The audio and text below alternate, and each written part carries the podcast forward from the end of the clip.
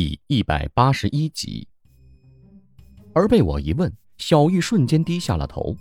借着昏暗的灯光，我看到她两个脸颊变得通红，支支吾吾的半天，才开口道：“就是做那件事的地方。”我听完愣了一下，不知道怎么回话。小玉肯定是误会我了，我也不知道怎么跟她解释了。先生，要不我们喝点酒再上去吧？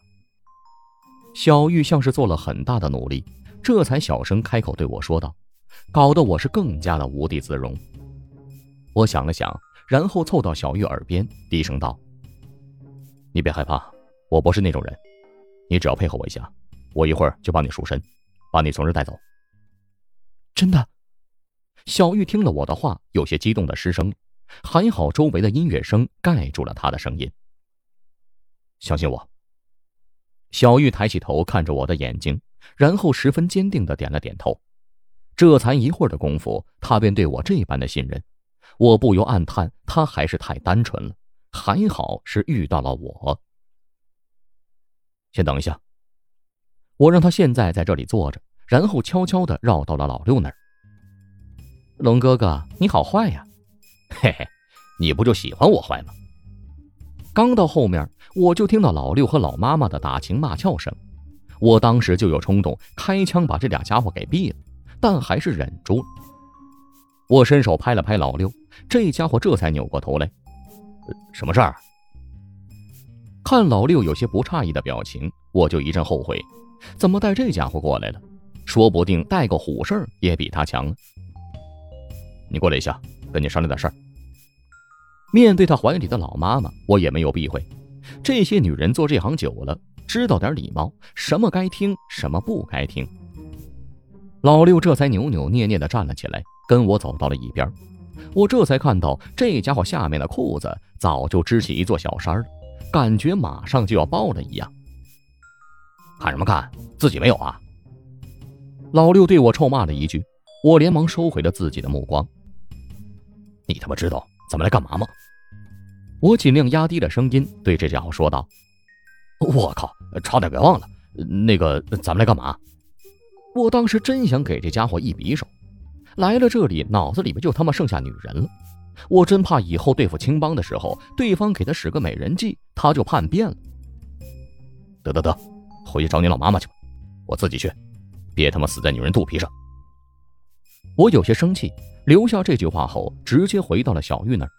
老六没追上来，真的回去找老妈妈了。怎么回事？你们好像在吵架。小玉看到我，好奇的问道：“没事一会儿你尽量配合我点我把老六的事儿先给抛在一边。其实我跟着那人进去不少时间了。我怕自己去晚了就给耽误了，急忙便带着小玉来到了楼梯口。我装出一副喝醉的样子，右手将小玉揽在怀里，贴得特别的近，另一只手拎着酒瓶子，晃晃悠悠的就要上楼。对不起，先生，二楼已经被包场了，您不能上去。门口两个黑衣大汉把我拦了下来。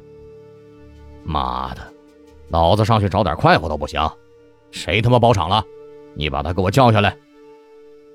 我装出一副蛮横的样子，两个黑衣大汉面色有些为难了。对不起，先生，不行的话，您改天再来。可能不清楚我的身份，这两个黑衣大汉也不敢发火，任由我在这里耍酒疯。改天，老子他妈都硬了，你让我改天？赶紧放我上去！再拦我，一枪崩了你们，信不信？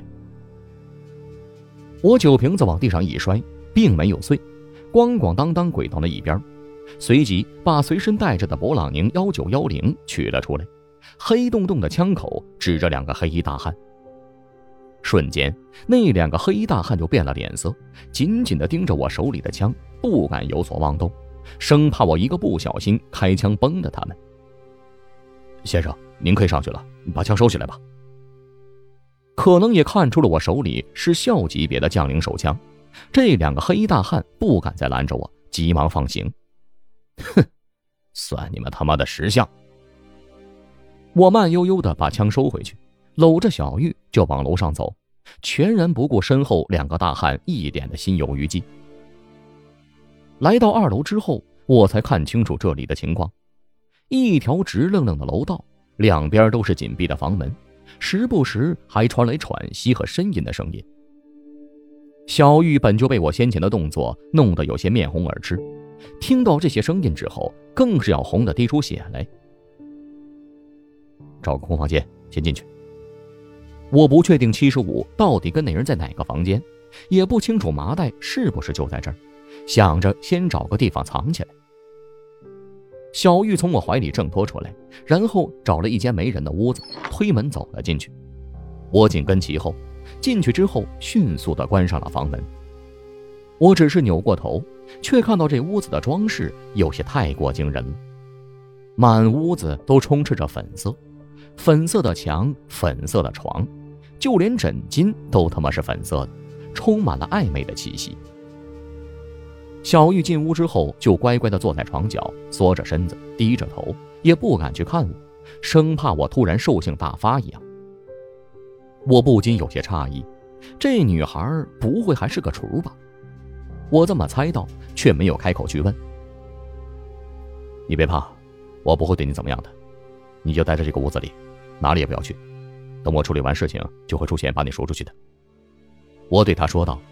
小玉显然有些害怕，我担心他一紧张会误了我的事儿。嗯，我相信你。小玉低着头轻声说道，接着便乖乖地坐在一边，一言不发，只是那双美目时不时地瞥向我，很好奇的样子。我没工夫跟他解释，没老六帮忙，现在只能靠我自己。你在这里见没见过一个麻袋，一人大小的？我扭头对小鱼问道，目光接触的瞬间，他脸色一红，急忙将目光移开。没见过。听他这么一说，我也释然了。这件事儿，老妈妈肯定瞒着其他人，一定不会让他们发现的。我贴身来到了门前，想要听一听周围的动静，但却只有那种声音传进我的耳朵，搞得我身体一阵的发热。不由得暗骂：“这里的隔音效果如此之差呀！”就在我准备犹豫要不要出去看看的时候，却听到外面传来几声闷响，就好像是有人在外面的楼道上打斗一样。我想了想，还是把门打开了一条缝。顺着门缝，我看到两道熟悉的身影站在我的门外，一动不动地僵持着。那是因为他们都用枪指着对方。杨明慧，七十五。这两道身影正是他们二人。此刻，他们彼此的脸上也带着惊讶，很显然也是认出了对方。就在这时，我又听到楼梯口传来急匆匆的脚步声，很显然是那两个黑衣大汉听到了刚才的动静，冲了上来。我当时想也没想，直接开门，把僵直的两个人拽进了我的屋子里。没等他们反应过来，迅速的关上房门。而在房门关上的一瞬间，我就听到黑衣大汉上来的脚步声。去，先别说话，一会儿再解释。瞅了瞅他们两个，看到我一脸惊讶的表情，我冲他们做了噤声的手势，然后尽量不出声，听着外面的动静。黑衣大汉越来越近的脚步声，夹杂着其他房间里的叫声，让我有些不知道如何是好。突然间，我想到了一点：黑衣大汉之所以直接往我这里靠近，就是因为我们的房间太过于安静，没有那种声音。赶快叫几下！我压低声音对杨明慧说道，可他却一脸茫然地看着我。杨明慧过了一会儿，这才明白过来，顿时拉下脸来，要叫你叫，我宁愿被发现也不叫。我就知道会是这么个结果。我扭头看向床角的小玉，看着女孩单纯的眼神之后，我又打消了这个念头。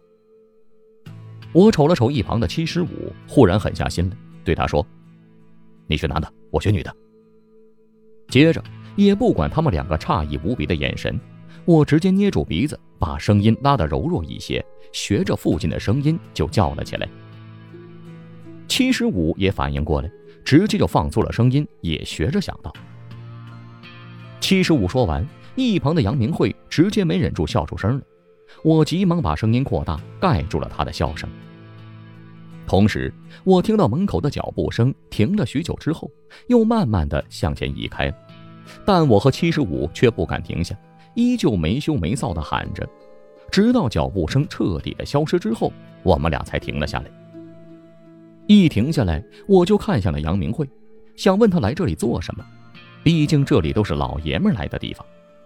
但我还没开口，他却抢先说道：“你竟然来这种地方，对得起我姐吗？”你听我解释。我也忙想起来，床上还坐着一个小玉呢，着急的想要跟杨明慧解释。停，七十一，你们先告诉我，这究竟怎么回事？他姐又是谁啊？一旁的七十五瞅着我们两个，完全没有任何的头绪。眼看着情况有些难以解释了，我想了想，干脆说：“我先说，我来这里是救人的，你们呢？我也是，还有我。”杨明慧和七十五一起开口道：“完事儿，我们三人又露出惊讶的表情，互相看着对方。我上面那个人接到青帮高层的消息，让我调查这里，无论如何要救下麻袋里的女孩。”杨明慧对我没有隐瞒。另外一边，七十五说：“我跟他情况差不多，你呢？”他们两家目光也看向了我。我闲得无聊。不过。我却从他们二人的话里捕捉到了一丝有用的信息，那就是麻袋里的女孩对青帮十分的重要，迫使他们向高层都要向军部施压。那你们找到没有？我好奇的问向他们二人。还没有，但一定在二楼的某个房间里。杨明慧十分肯定的说道。那就别愣着了，分头行动。说完，我就上前把房门打开了条缝，确认外面没人之后。便朝身后二人做了个行动的手势，接着我就先冲了出去。而出去之后，我又犯了难。这每个屋子都有人在那儿，我怎么进去找呢？但转念一想，不就是做那个吗？大不了专程服务员就好了。其他两人出来之后，又看向我，他们也不知道该怎么去查。我便以身作则，来到楼梯口第一间的房门前，门竟然没有关上。还留着一条缝，里面的声音格外的清楚。我一狠心，直接把门给推开，屋子里的春光也落在我的眼里。但身为当事人的两位却根本没有注意到我开了门，仍然在忘我的运动中。屋子不大，一眼就足以尽收眼底。瞅了一下，没有什么特殊的地方。我又关门退了出来，整个过程无比的顺利。杨明慧和七十五从头看到尾，接着便学我的样子去检查其他的房间了。我却在好奇，杨明慧看到屋子里的场景，又会是一番什么样的心情呢？妈的，滚开！没看老子在忙吗？不需要服务员。七十五的运气格外不好，几乎每一次推门进去，就会被劈头盖脸的骂回来，样子狼狈极了。房间不是太多。我们很快就查完了所有的屋子，就连那些没人的也被我们翻了个底朝天，但就是没有找到麻袋的踪迹，更别提女孩了。哎，你的情报是不是出问题了？麻袋不在二楼。我朝杨明慧开口道：“不可能，情报没有问题的，肯定我们漏了什么地方。”我们三人顿时露出思索的表情，想想自己有什么地方给忘记了。先生。你能进来一下吗？就在这时，我之前所在的房间，小玉探出头对我招手道，脸上显得十分急切。只是在这个环境下，却又是另外一种意思了。哼，男人没一个好东西，你等着，我回去告诉我姐姐。杨明慧又把我给误会了，不过我也懒得解释，看小玉的样子，定然是出什么事儿了。我直接回到了原先的房间。七十五和杨明慧也跟了进来。进来之后，我们才发现屋子里面不一样了，除了小玉之外，又多出一个女孩来，跟小玉的年纪差不多，也就二十出头的样子。地上的左边还散着一个破麻布袋，一瞬间我就反应过来，感情这个女孩就是我们一直要找的人，她就被困在我们这个屋子里。小月，你从哪找到她的？床底下，我感觉有动静，一看是个袋子，偷出来之后竟然有人。请问姑娘，可是穆婉儿？杨明慧突然开口，朝陌生女孩问道。小女孩显然在袋子里待的时间太长，有些憔悴。你怎么知道我的名字？听到穆婉儿三个字儿，我愣了一下。如今青帮的龙头可也姓穆啊！这个小女孩是青帮的人，不会是青帮的小公主吧？是青帮让我救你的，你现在赶紧随我离开，我把你送回青帮。杨明鹤说白了，也只是替上面做事，他没有考虑穆婉儿对我的用处，只是一心想把穆婉儿给送回去。回去？我才不要回那个破地方！谁知道穆婉儿发横一转，脸上的表情也随之变成了生气。我这才反应过来，感情这姑奶奶是赌气离家出走的，然后被歹人卖到了夜总会。穆小姐，跟我回去吧，你不回去，我很难交差的。杨明慧见状，急忙装出了可怜样，但穆婉儿根本理都不理他。我宁愿待在这儿，也不回去。看到这妮子一脸蛮横的样子，我不由一愣，心想：你要是看到别的房间里的事儿，不知道还有没有心思留在这儿呢？杨明慧碰了一鼻子灰，七十五也不敢开口了。虽然他和杨明慧在不同人手下任职，但目的都是替青帮办事儿。你们先出去吧，我跟他谈谈吧。这个时候，一直被我们当空气的小玉突然开口道。看他的样子，似乎真的有什么办法。你，一旁的杨明慧听到了，不由露出了不屑的目光。他从一开始就把小玉当成了坏女孩。咱们先出去。我不顾杨明慧的不愿，拽着她和七十五就走了出去，并关上了门。姓周的，你这样对得起我姐吗？刚出去，杨明慧就冲着我大喊：“事情不是你想的那样。”你姐会理解我的，我也不愿跟她多解释，找了个空屋子就跟七十五走了进去。我还有很多事要问他。杨明慧冷着脸也跟了进来，不过却自己独自坐在了一边，不跟我说话。刚才跟你进来的是什么人？